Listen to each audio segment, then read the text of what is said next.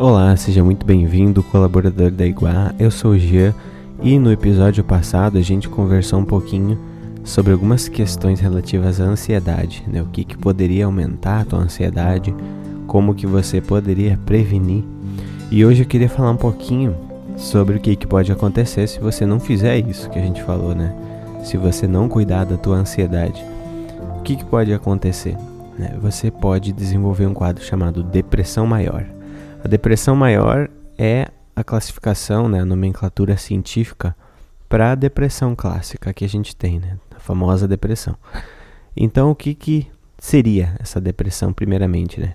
É um estado onde você fica desmotivado, fica mal, fica triste, fica com as funções vegetativas desreguladas, né? Funções vegetativas são o sono, né? a fome, uh, os níveis de energia, e os níveis de libido.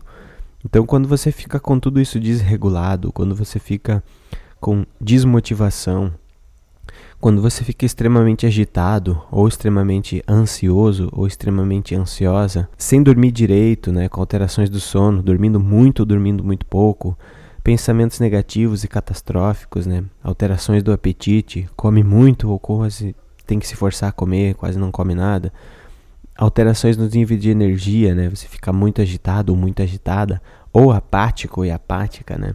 A famosa anedonia, que é a perda do prazer e da motivação, e sentimentos de vazio e desesperança. Então, esses são sinais de uma depressão maior, de um quadro de depressão. Só que o que, que acontece? As pessoas costumam achar que a depressão ela é só aquela tristeza.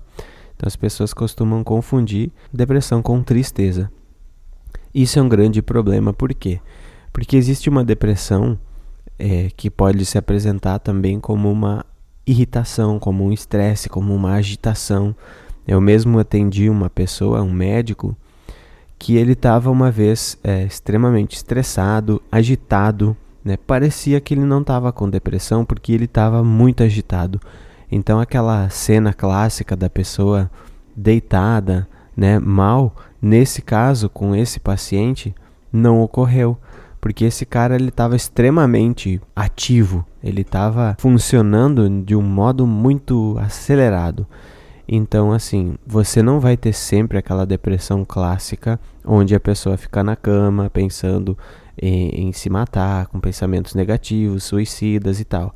Às vezes você vai ter uma pessoa muito estressada, uma pessoa muito agitada.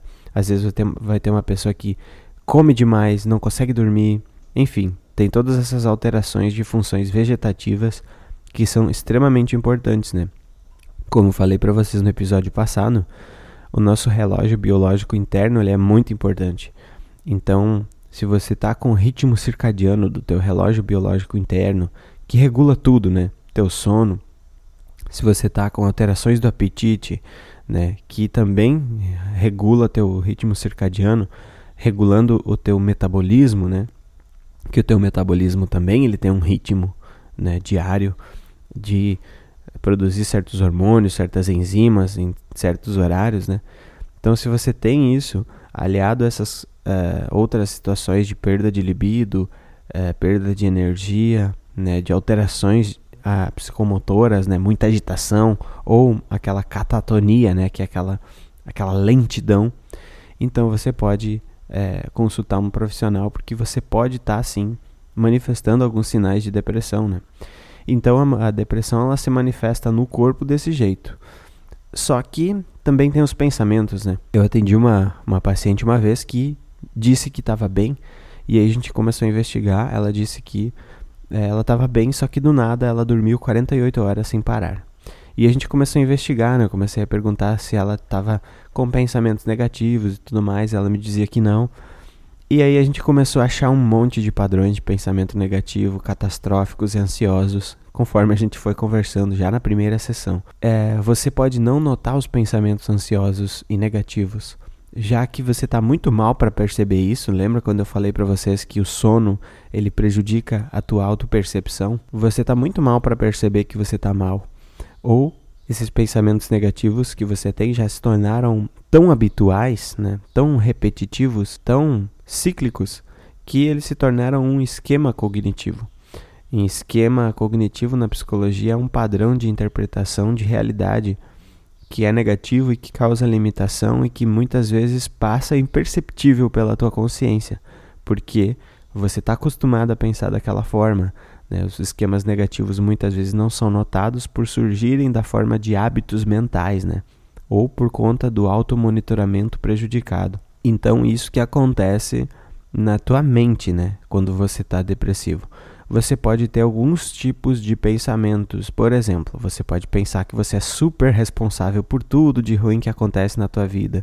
Você pode pensar que nada do que você faz é bom o suficiente, que os, os esforços que você tem nunca serão recompensados, que a vida é horrível, que tudo é cinza e sem gosto, né?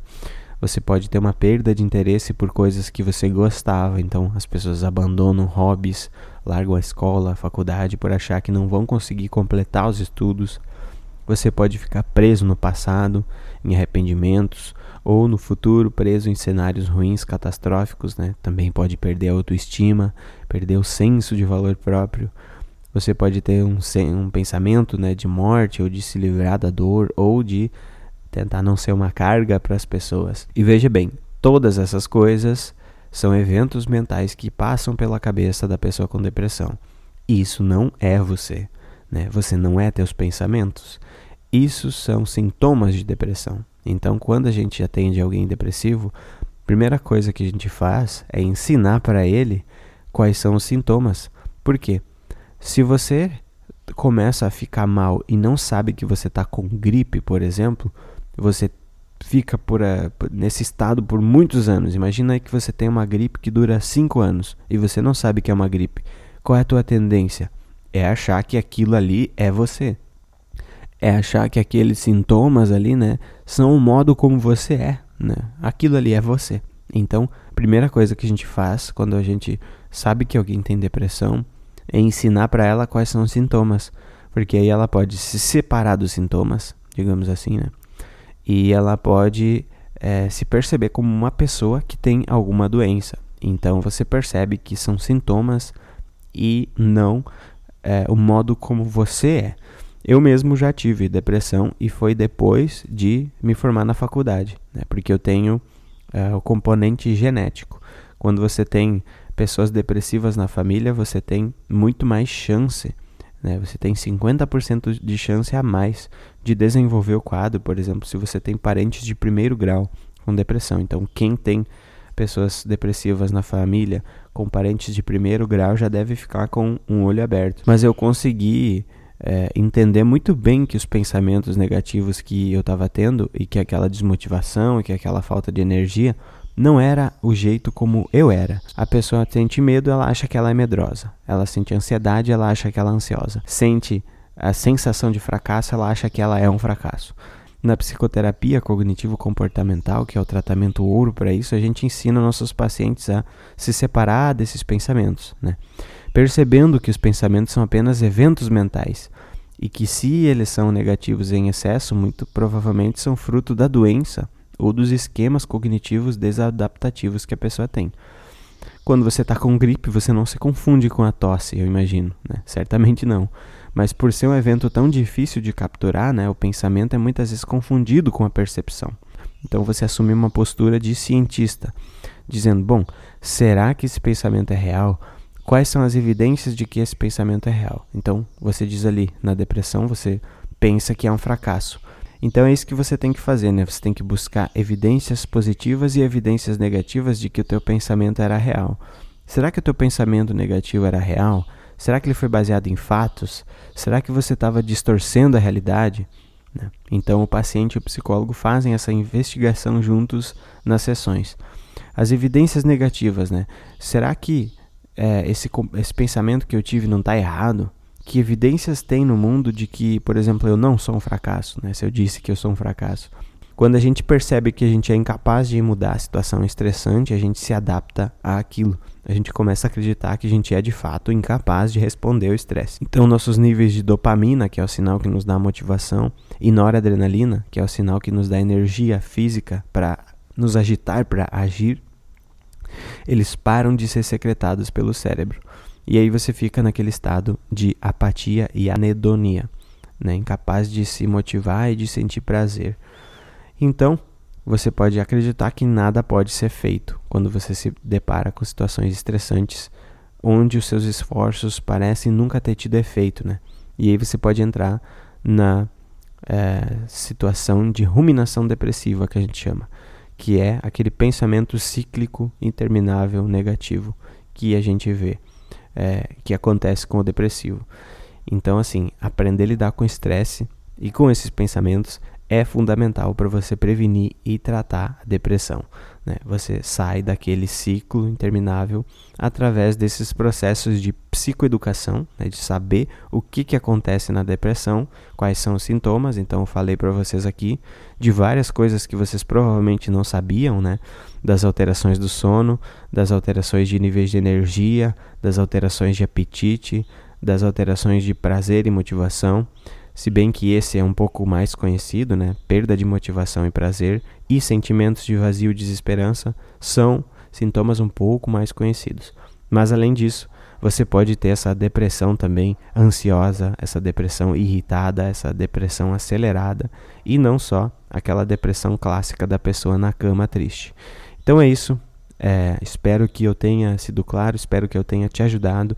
Identifique esses sinais em você, identifique esses sinais nas pessoas da tua família. Mande esse episódio para quem você acha que precisa e a gente se vê num próximo episódio, onde a gente vai conversar um pouquinho mais sobre saúde mental. Eu sou o Gia e a gente se vê num próximo episódio.